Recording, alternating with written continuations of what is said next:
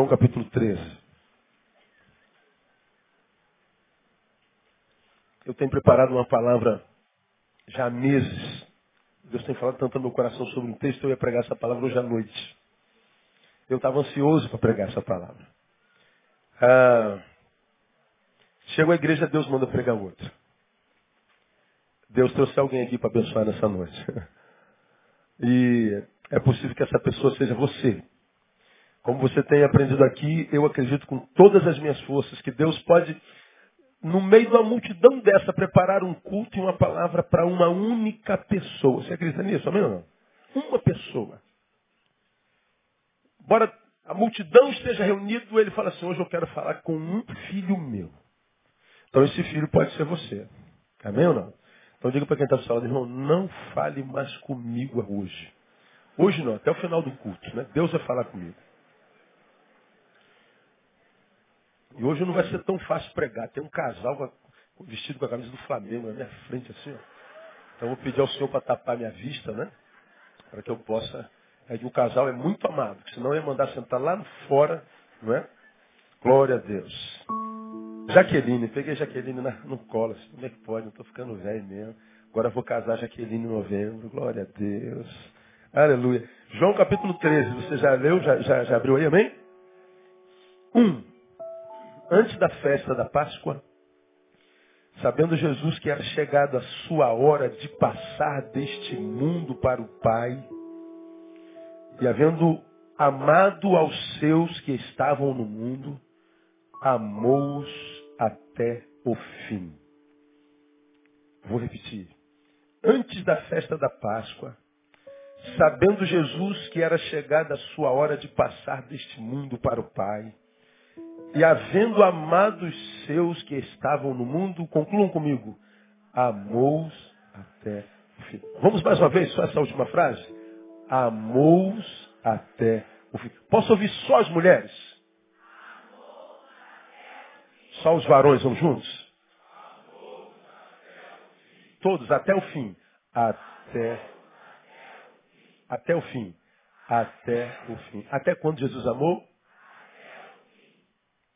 Faz toda a diferença. Qual foi o último sentimento humano que Jesus viveu? Amor. E diz que foi no dia em que ele sabia que ia passar para o Pai. Jesus, acabou o teu tempo na terra, você vai morrer. Terminou. Não há mais esperança, não há mais sonhos, não há projetos, acabou. Você vai morrer. Ler isso é muito fácil quando a gente vê isso na vida do outro. Agora, quem já passou, por exemplo, pelo desprazer de ver um caroço aparecendo no seio, sei lá onde. E o médico diz assim, rapaz, esse negócio está me preocupando, vamos fazer uma biópsia? Aí você vai e faz a biópsia, até chegar o resultado, você fica numa apreensão terrível. Porque a biópsia pode revelar que aquele caroço é um tumor o quê? Maligno. E o tumor maligno lembra o quê? A morte. Imaginar a possibilidade da morte já é desesperador. Quando essa pessoa vai pegar o envelope com o resultado, dificilmente ela abre correndo. Porque ela está ali gemendo, tremendo, com que possa, pode vir a ser aquele resultado. Eu posso estar diante do resultado de uma enfermidade que pode me roubar a vida.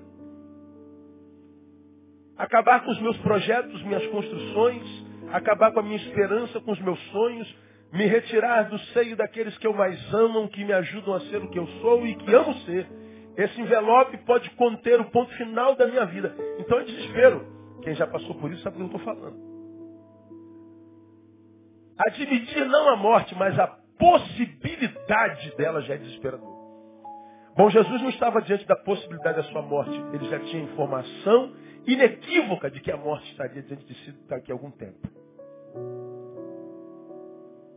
Saber que eu estou diante da possibilidade já pode me adoecer de tal forma que eu morro mais rápido ainda. Por quê? Porque a, a possibilidade já pode gerar em nós amargura, revolta contra Deus. Quantas pessoas eu, eu atendo, já atendi, eu falar, ah, já atendi, eu atendo, que porque está com, com, com enfermidades que podem vir a ser terminais, que a última palavra na, na, na, vida de um cristão não vem da doença, vem da boca de Deus, amém, amados? Eu e você sabemos que Deus é poderoso para curar qualquer tipo de enfermidade, não é verdade? Amém ou não? Embora eles, porque é Deus, ele pode dizer, não, eu não vou curar. É plano meu que seja assim. Ele é Deus. Agora eu já vi gente que pegou diagnóstico de enfermidade que pode levar à morte e se revoltou, mas se revoltou. Se transformou num outro ser humano. Ou revelou-se. Mostrou quem de fato sempre foi e maquiou a vida inteira. Ao mesmo tempo eu já vi e conheço pessoas, algumas estão aqui presentes, que têm esse diagnóstico de uma enfermidade que pode vir a matar, mas continuam dóceis, continuam acreditando, continuam lutando, continuam orando, continuam se tratando, continuam adorando. A enfermidade não as adoeceu. Elas têm uma doença, mas não estão doentes. Jesus sabia que chegou a hora de partir deste mundo. E a palavra em João diz uma coisa tremenda que Jesus amou os seus e amou até o fim. Quando ele soube que chegou o tempo final, de que a cruz o esperava, de que os carnes o esperava, de que a traição o esperava, de que, de que a, a, ignomínia, a dor uh, o esperavam. Aí ele disse assim, eu sei que todos esses sentimentos podem amargurar meu coração, adoecer a minha alma, mas a palavra diz, ele escolheu amar até o fim. Coisa tremenda, coisa linda, né? Amou-os e amou-os até o fim. Essa palavra de Jesus, ela, ela traz algumas lições para a nossa vida que são tremendas. E eu sei que esse próprio Jesus trouxe alguém aqui que precisava ouvir essa palavra. Talvez você não esteja diante de um, de um câncer, talvez você não tenha tomado notícia de que é soro positivo, talvez você não esteja diante de uma morte biológica, mas quem sabe você está passando por uma morte conjugal, uma morte existencial, você adoeceu de tal forma, transtornos lhe tomaram e você simplesmente abriu mão. Não acredito mais, pastor, eu desisti, eu me entrego, não quero mais. É como que eu falo sempre, né? morreu antes da morte chegar. Há tantos tipos de morte. Há tantos diagnósticos que podem, podem azetar a nossa alma, podem adoecer a nossa alma, acinzentar a nossa alma, enegrecer a nossa alma. Eu gosto dessa palavra de Jesus. Jesus, ele foi traído por Judas. Ele sabia que uma coroa de espinhos seria pregada. Ele sabia que os outros onze fugiriam também.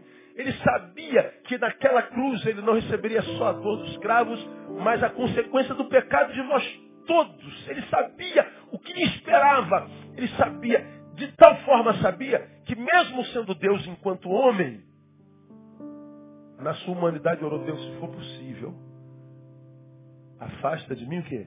Esse cálice. Ele tinha consciência da dor que ia viver. Ele era Deus, mas um Deus esvaziado. Um Deus humanizado que enquanto homem disse assim, pai, eu tenho consciência da dor que eu vou sofrer. Eu sou Deus e sei disso. Mas lembra, eu sou um Deus reduzido a este pedaço de carne, esse tabernáculo. E eu sei que essa dor é quase que inumana. Não dá para me livrar disso, não, meu filho. Você tem que fazer isso.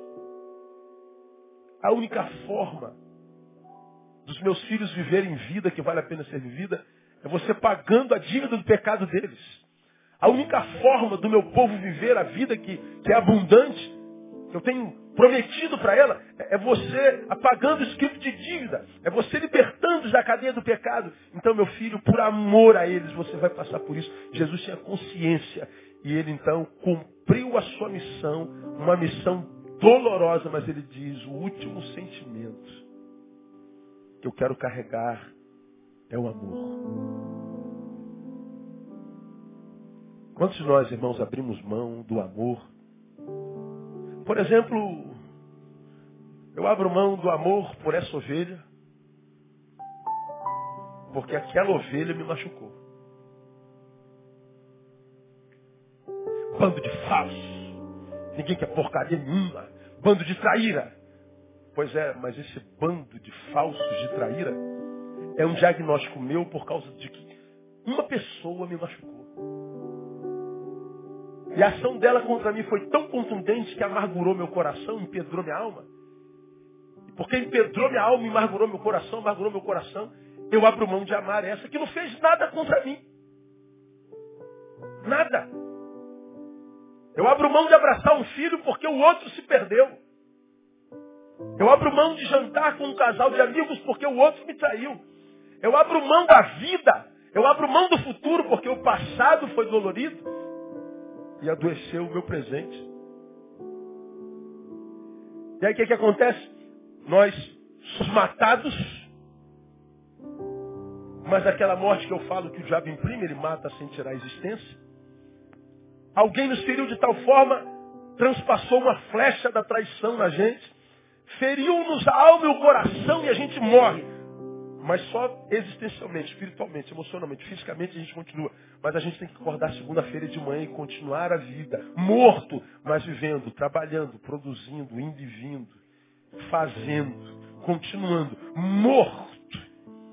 Só que essa morte é uma morte que entrou em nós e em nós está porque nós optamos por ela. Só que a opção não foi como numa prova de múltipla escolha, que botaram três quadradinhos, escolha um. Uma delas é morte. Escolha, não. A opção da qual eu falo é que alguém me feriu, eu resolvi absorver a contundência do seu ferimento, do seu golpe, e ao invés de lutar contra esse golpe, dar a volta por cima, não permitir que uma pessoa, uma situação, ou uma esposa, ou um marido que me traiu, um filho que me decepcionou, um pastor que abusou de mim, um patrão, um colega de trabalho, sei lá quem quer que seja, me feriu, e eu não vou permitir que essa pessoa, que essa situação, roube de mim a grandeza do futuro que há em potencial diante de mim. Quando você desiste de tudo por causa deste, você está optando pela morte. Eu quero que, sobretudo e primeiro de tudo, você entenda isso. Há muita gente morte em vida por opção. Desistiu de continuar lutando. Desistiu de acreditar. Deus não tem nada a ver com isso, nem, nem o diabo. Nós optamos por isso. Jesus estava com os seus dias contados. Sabia do seu futuro doloroso sabia da, da carga espiritual que carregava sobre seus ombros. Mas ele disse assim: o último sentimento será o amor. Aqui nós aprendemos algumas coisas tremendas. Deus trouxe alguém que está sentindo muita dor aqui nessa noite. Eu sinto isso aqui na minha carne agora e algum de vocês também sentem, eu tenho certeza disso. Agora veja a despeito da dor que você está sentindo. Deus está dizendo, filho, eu amo você e não amo pouco, não, amo muito. Aí talvez você que está sentindo dor, mas como, como Deus? Se tu me amas e, e, e, e eu estou sentindo essa dor. Preguei sobre isso de manhã, já preguei isso mil vezes, né? Muitos, quando estão acometidos pela dor, acham que Deus mudou. Falei isso de manhã, no culto da manhã, no sermão da manhã. Estou sentindo dor, Deus não ama mais. Pois é, é que a dor arranca de nós um pouco da nossa capacidade racional porque achar, porque eu estou sentindo dor, que Deus mudou, eu estou dizendo, Deus não é Deus. Porque se muda não é Deus. Achar que Deus mudou porque eu estou sentindo dor é chamar Deus de mentiroso. Se ele é mentiroso, ele não é Deus, porque a sua palavra diz que ele é o mesmo ontem, hoje será eternamente. Significa dizer que da mesma forma como ele te amou ontem, ele te ama hoje e vai te amar amanhã. Independente do que você faça, acertando ou errando, Deus te amou. Ele te ama e ele te amará. Há uma canção que a gente canta, não canta? Oh, ele me amou. Me ama. Ele me amou. Oh,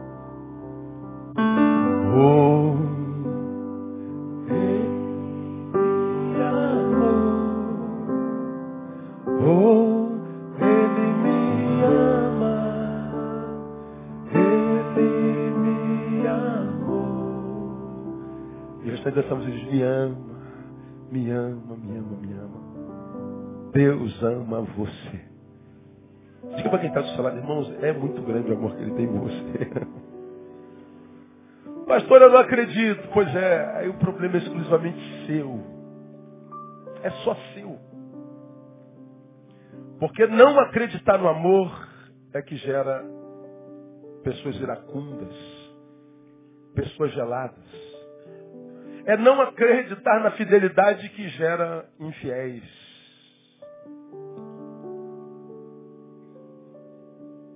É não acreditar na antítese que a gente fica sem teses, sem respostas. Ele ama a despeito da dor. E toda vez que eu falo de dor, acreditando que alguém que sente dor, imagina que Deus deixou de amar, que Deus abandonou, eu sempre peço para vocês se lembrarem da parturiente. A parturiente é a mulher grávida que está para dar à luz parto normal. E a criança aponta e ela está saindo. Dizem que a dor mais hedionda que um ser humano pode sentir. Pois é, dor, mas a maior dor traz a maior bênção que uma pessoa pode ter na vida, que é seu filho. Amém ou não? Diga para uma parturiente que a dor é ausência de amor. Como eu falei de manhã, já falei aqui mil vezes, a dor que você está sentindo pode ser nada mais, nada, men nada mais, nada menos do que você estar grávido. Grávido de uma grande bênção que vai ser gerada através de você no nome de Jesus. E alguns de nós, ao invés de agradecer pela gravidez que nós estamos vivendo, pelas dores de parto que nós estamos vivendo, porque nós podemos estar parindo uma bênção grande, nós estamos amaldiçoando essa bênção que está para nascer. Nós estamos amaldiçoando o dia da dor. Nós estamos amaldiçoando a traição. Nós estamos amaldiçoando tudo. Porque está doendo. A gente não quer sentir dor. Mesmo que a gente saiba, racionalmente falando, que não há como passar pela terra sem sentir dor. Preguei sobre isso na quarta-feira, numa série de sermões que nós estamos falando, repeti hoje de manhã. Alguém disse, penso, logo existo. E eu costumo dizer, existo, logo sofro. O sofrimento é inerente à vida, à existência. Você sofre porque está vivo. Só por isso. Jesus sofreu, ele diz, o último sentimento vai ser o amor. Então, ele ensina, primeiro, se você não pode vencer o diagnóstico, vença a amargura. Meu filho, senta aqui. Qual é o diagnóstico, pai? Chegou a hora de você morrer. Vamos conversar? Não, não tem conversa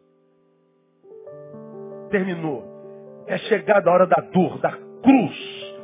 É chegada a hora de você levar a maldição. Esse é o diagnóstico. Eu não posso fazer nada contra esse diagnóstico. É possível que haja alguém aqui diante de diagnóstico a respeito do qual você não pode fazer nada. Como Jesus. Agora o que, que Jesus fez? Se eu não posso vencer o diagnóstico, eu venço a amargura. E ele venceu a amargura.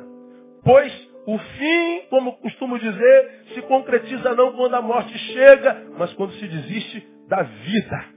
Jesus não desistiu da vida, ele continuou amando. Eu não vou permitir que a amargura me deforme, eu não vou permitir que essa tristeza se torne crônica, eu não vou permitir que essa dor transforme meu coração numa pedra, porque o amor dele ou dela eu não tenho mais, mas eu tenho muita gente que ainda posso amar, e eu preciso de um coração saudável para continuar amando. Como aquela mãe que eu já falei aqui mil vezes, que no velório de um filho que lhe foi arrancado de forma violenta, ela se debruça no caixão do filho e diz em alto e bom som, minha vida acabou, eu não tenho mais razão para viver, eu não quero mais viver, é, minha vida acabou. E ela tinha outros três filhos do lado dela chorando a morte do seu irmão. Veja como a dor pode gerar tanta injustiça.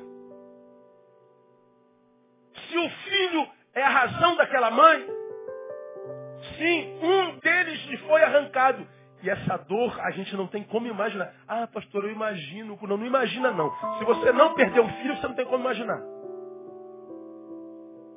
Agora, a dor da perda de um filho, mal vivida, vivida equivocadamente, me transforma, a despeito da dor e do direito de chorar, num ser humano extremamente injusto porque eu tenho três outros filhos. E os filhos poderiam dizer, mãe, se ele é a razão, se filho é a razão da sua vida, veja, a senhora tem outras três razões para continuar vivendo.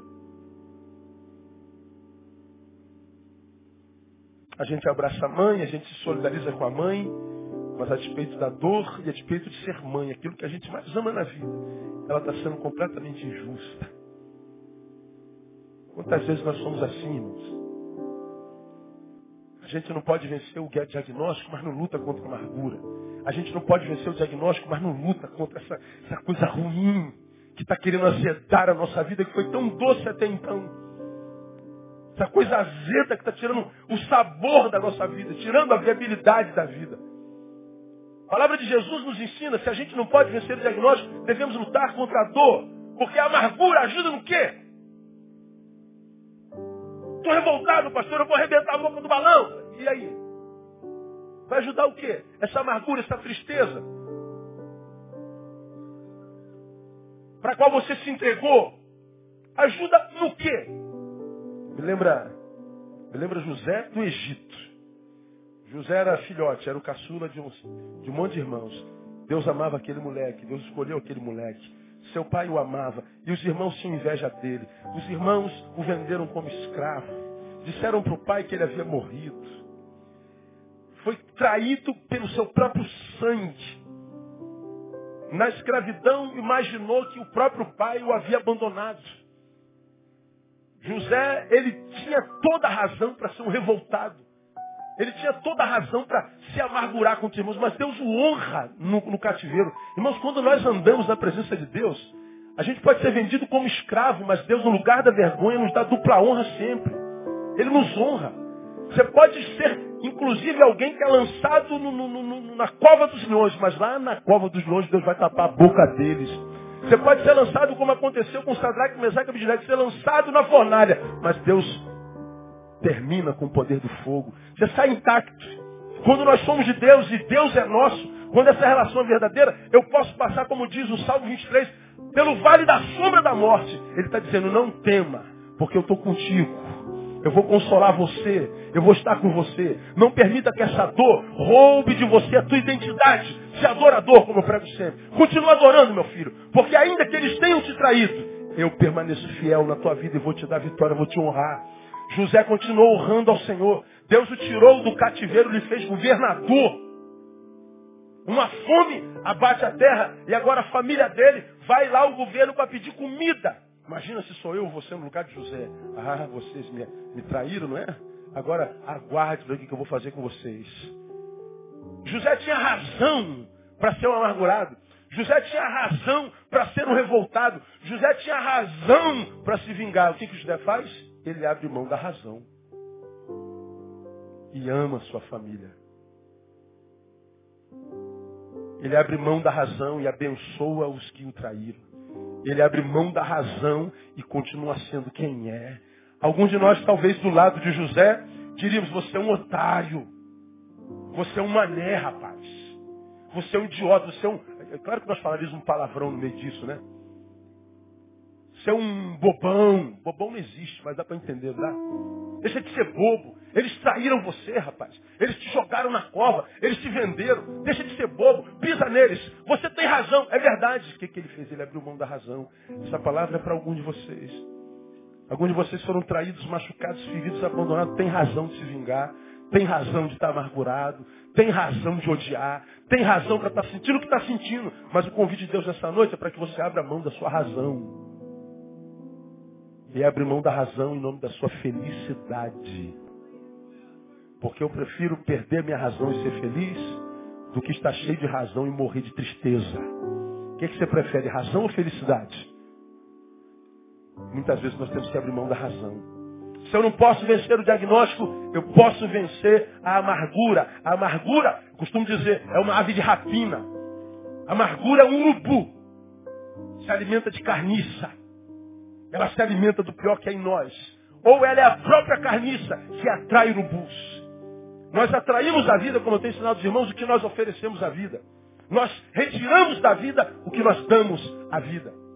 Quando nós oferecemos amargura, frieza indiferença, calma, você vai colher a mesma coisa. Mais cedo ou mais tarde. Irmãos, eu, esse dia eu estava pensando lá no Oriente, no Oriente Médio, Aqueles ditadores que estiveram no poder 40, 50 anos oprimindo, arrebentando matando, explorando com seu próprio povo. Veja como eles estão acabando. Mubarak do Egito está lá preso, dentro de uma cama e dentro de uma cela, humilhado. Saddam Hussein acabou como acabou. Todos os ditadores terminaram e estão terminando como estão terminando. A glória promovida pela maldade tem fim.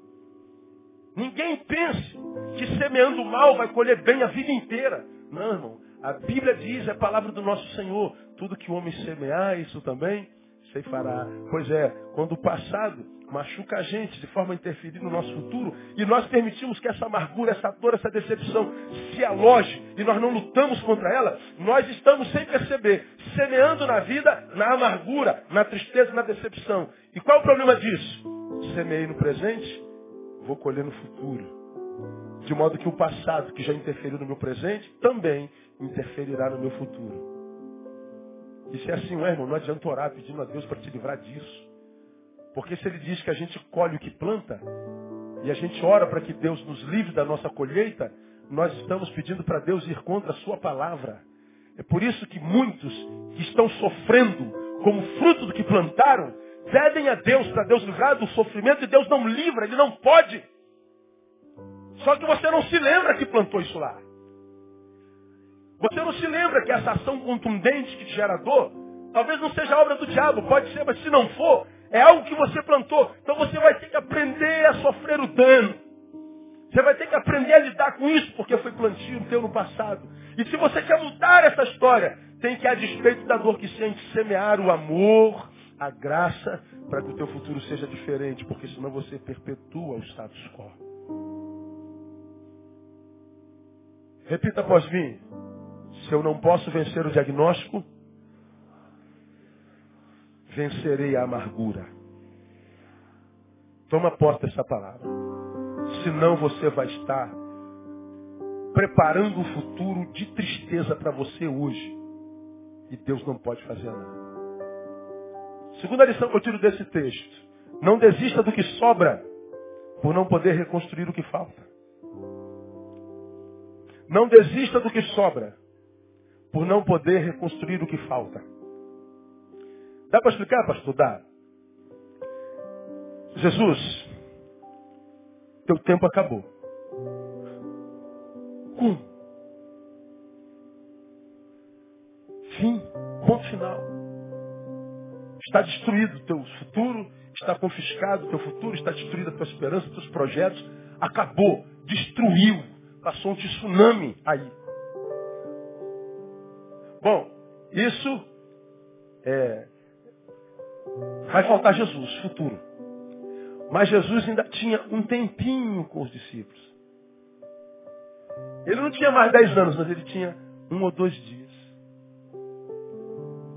E ele não desistiu do que sobrava, um ou dois dias,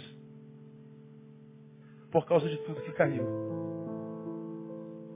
Poxa, mas eu tinha tantos projetos, eu tinha tantos sonhos, eu tinha um para longo prazo, pastor. Pois é, você não tem mais 10 anos.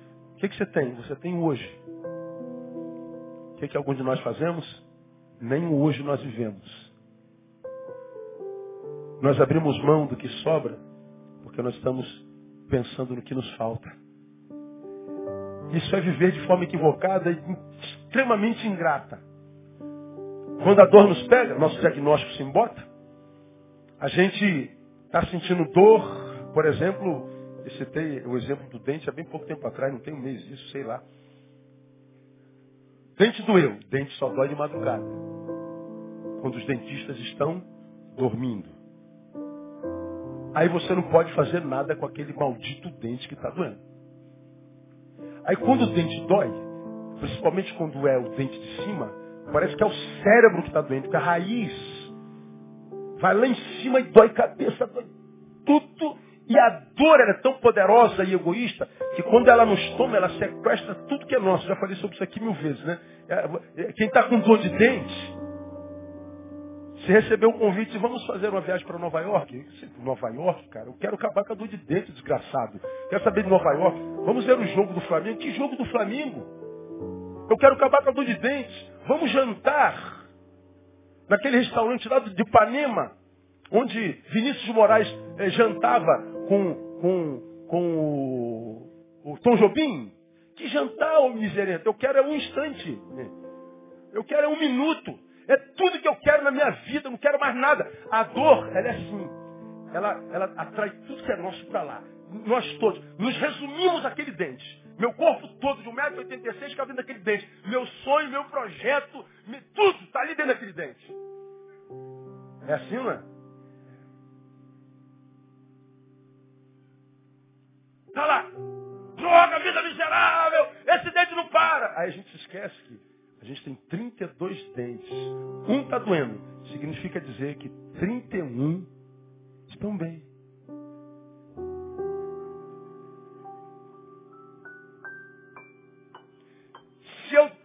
Razão para amaldiçoar a vida por causa de um, eu tenho 31 razões para dizer a vida vale a pena.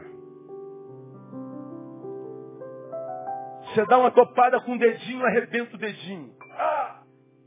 Aí vem um glória a Deus na ponta da língua.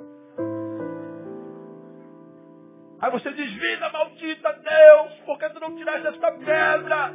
Pois é, se um dedo arrebentou, você tem outros 19 que estão intactos. Só que nós não valorizamos os 19 e queremos desistir da vida por causa de um. Assim é com a gente. Uma pessoa me machucou, uma pessoa me traiu. E essa dor que me produziu me, me escraviza a ela, enquanto ódio, desejo de vingança.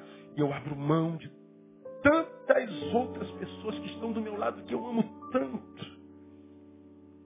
E que me construíram, me ajudaram a ser quem eu sou.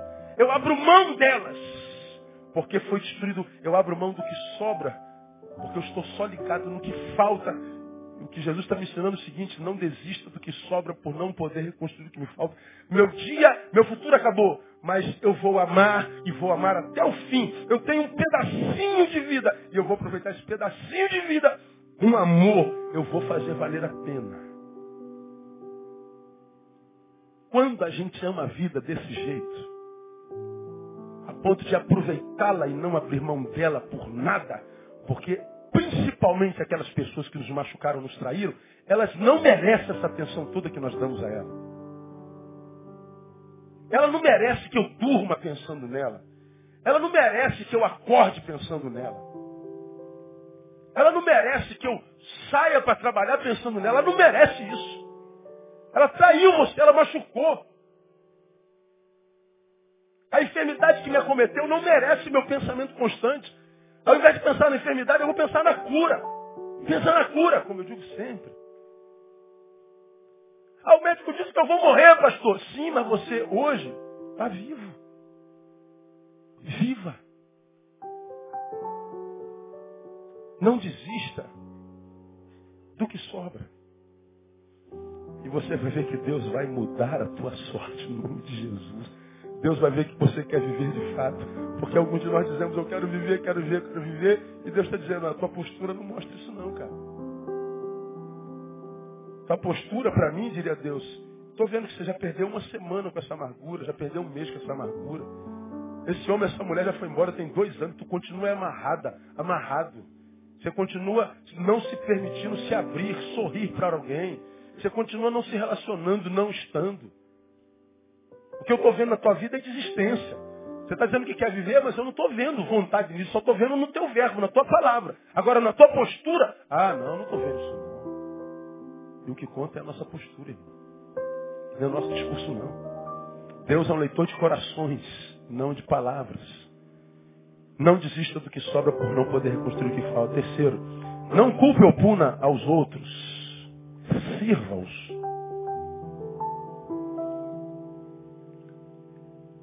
Jesus sabia que ele ia morrer exatamente por essas pessoas às quais ele resolveu amar. Pois é, eu vim aqui morrer só por causa de vocês. Ele podia estar reunido dizendo, sabe por que eu vou morrer? Sabe o que eu estou fazendo aqui? Sabe por que eu tive que vir do céu virar gente? Por causa de vocês. Vocês fazem a besteira de vocês e eu que tenho que pagar. Agora eu só vou morrer porque ele mandou, porque senão mandava um raio na cabeça de vocês, que vocês merecem. Jesus podia estar mais curado com eles, né? Mas Jesus não, Jesus amou-os e amou até quando? Esse é Jesus de Nazaré, irmão. Aí alguns de vocês, porque estão com dores, acham que tem direito de se decepcionar com esse cara aqui. Quem é você para se decepcionar com Jesus? Meu? Quem você pensa que é? Para achar que ele te abandonou, te traiu. Quem é você? Certamente por causa da dor, alguém que não está se enxergando bem. Porque um Jesus que é esse aqui escolheu nos amar até o fim, a despeito da gente, é um Jesus que está dizendo, pare de culpar os outros. Continua sendo quem você é, o servo. Continua cumprindo a tua missão. Não permita que ele roube de você a capacidade de continuar sendo quem é. Como me perguntaram há bem pouco tempo atrás, bem pouco tempo, algum tempo atrás. Pastor, qual é o maior desafio do cristão nesse tempo, do ser humano nesse tempo? Continuar sendo quem é. Nosso maior desafio é continuar sendo quem a gente é. Porque o que a gente vê acontecendo ao nosso redor, como eu falei no início do culto, vai deformando a gente, gerando indignação, raiva, ira. E a gente vê tanto safado vagabundo, vivendo impunidade, se dando bem. Quer saber? Eu também não vou pagar mais nada, não. Eu não vou fazer mais nada certo, não. E eu vou tentar me dar bem também. Pois é, a atitude deles deformou você. Você perdeu a capacidade de continuar sendo quem é. E qual o problema disso? Deus fez promessa para vocês um dia. Fez ou não fez? Deus falou contigo um dia que tinha vocação, que tinha sonho, que tinha um plano para você. Fez ou não fez? Deus fala com o seu povo ou não fala? Amém ou não? Fala. Pois bem, quando você deixa de ser quem você é, o que Deus tem para você deixa de ser para você. Porque você não é mais aquele com quem Deus falou e para quem Deus prometeu. Aí você entra num time dessa multidão de crentes decepcionados com Deus. Aguento mais ouvir crente decepcionado com Deus. Não aguento mais. Todo dia. Eu o quê? Eu o quê? Tempo inteiro, tempo inteiro. Homens velhos que têm um bebê dentro que não cresce nunca. Ora, a promessa que Deus fez para você, fez para aquele que você era quando você estava na presença dele. O que Deus te disse, não disse para isso no que você se transformou depois da dor. Isso aí é uma entidade doente que você permitiu dominasse teu ser. Deus não conhece essa entidade. Deus conhece aquele que te formou. Aquele que ele formou em você. No dia do teu chamamento, no dia da tua conversão. Deus conhece aquela mulher linda que você era. Quando celebrava na presença dele. Aquele homem lindo que você era. Quando ele era a tua porção. É com aquele lá que Deus quer falar. Não com isso que muitas vezes nós nos transformamos por causa das circunstâncias. Seres desistentes, seres amargurados. Jesus está dizendo, meu pai, eu vim para amar. E agora a dor me abate, a traição, a agonia. Mas eu vou continuar sendo quem eu sou. Eu vou amar até o fim. Você não nasceu para odiar. Você nasceu para ser expressão do amor de Deus no mundo, no nome de Jesus. Você nasceu e Deus disse, eu que eu sei o plano que eu tenho para vós.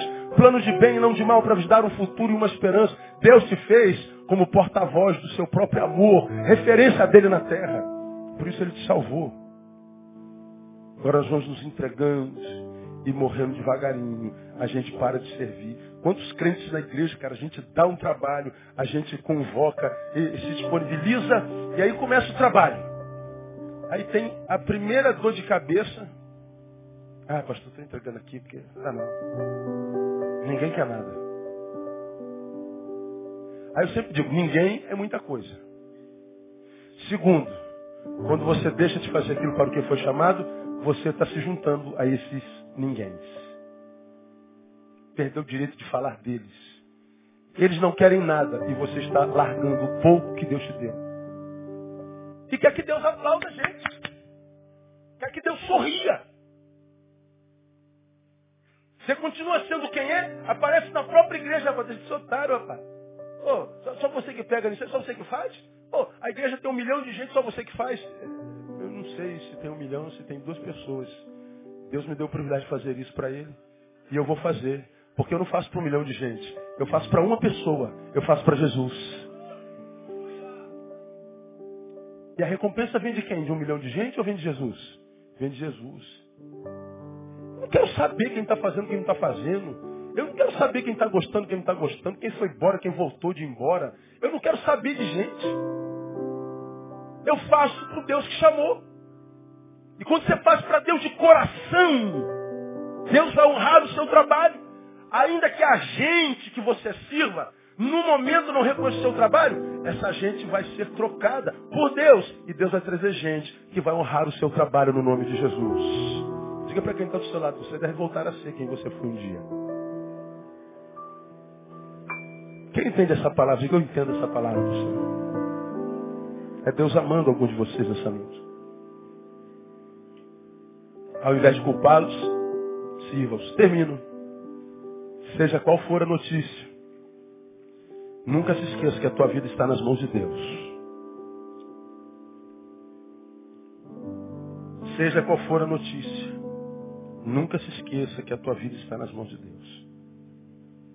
Deus foi quem gerou Jesus do Espírito Santo de forma tão miraculosa.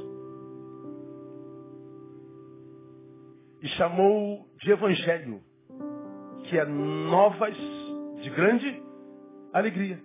O nascimento de Jesus, grande alegria. Esse dia, grande tristeza. Na alegria era Deus e na tristeza ele continua sendo Deus. No parto, era alegria e foi Deus quem deu. Agora na morte ele continua sendo Deus. Ou seja, nascendo ou morrendo, Deus é Deus na minha vida. A nossa vida está na mão de Deus, irmão. E se essa dor que você está vivendo chegou até você, é porque essa dor faz parte da sua história de vida. E se essa dor não faz parte da sua história de vida, essa dor vai sair daí mais cedo ou mais tarde. Repita após mim o que você já sabe. Não existe dor que dure para sempre? Acredita nisso, amém ou não? Então não permita que esse pequeno cronos doloroso modifique você ao ponto de impedir você de receber o que Deus tem para você no resto da sua vida. Continua fiel acreditando que seja qual for a notícia, nunca se esqueça que a tua vida está nas mãos de Deus. Isaías é usado por Deus para falar aquela palavra que a gente conhece muito bem. Ele diz assim: Eis que na palma das minhas mãos eu te gravei, e os teus muros estão continuamente diante de mim. Deus está falando pela boca de Isaías: Isaías, diga meu povo que eu tenho uma tatuagem. E a tatuagem está escrito na palma da minha mão. E a tatuagem está escrito Neil Teixeira Barreto. Na palma da mão de Deus está escrito o teu nome tatuagem não sai. Teu nome está escrito na mão dele e vai ficar na mão dele até o dia de Cristo Jesus. Ele não esquece de você. Você é quem pensa. Mas acredite, você está enganado. Ele de tal forma não esquece que ele mandou pregar essa palavra hoje. Eu estava doido para pregar outra palavra. Mas Deus fala assim, meu filho, o filho para quem você vai pregar é meu, não teu. Eu os amo muito mais do que você, ah, não tenha dúvida disso. E Deus trouxe alguém aqui para ouvir essa palavra. Palavra que eu acho uma palavra extremamente pertinente, tremenda. Se não pode vencer o diagnóstico, vença a amargura. Não desista do que sobra por não poder reconstruir o que falta. Não culpe ou puna os outros. Sirva-os. Seja qual for a notícia, nunca se esqueça que a tua vida está nas mãos de Deus. E a minha oração é que Deus, por essa palavra, possa começar a curar a tua dor nessa noite e que Ele possa restaurar a imagem dele em você, para que voltando a ser quem você é no coração dele, as promessas deles possam se cumprir na tua história e alcançar as tuas gerações, no nome de Jesus. Quem recebe essa palavra, aplaude ele bem forte, vamos adorar. Aleluia.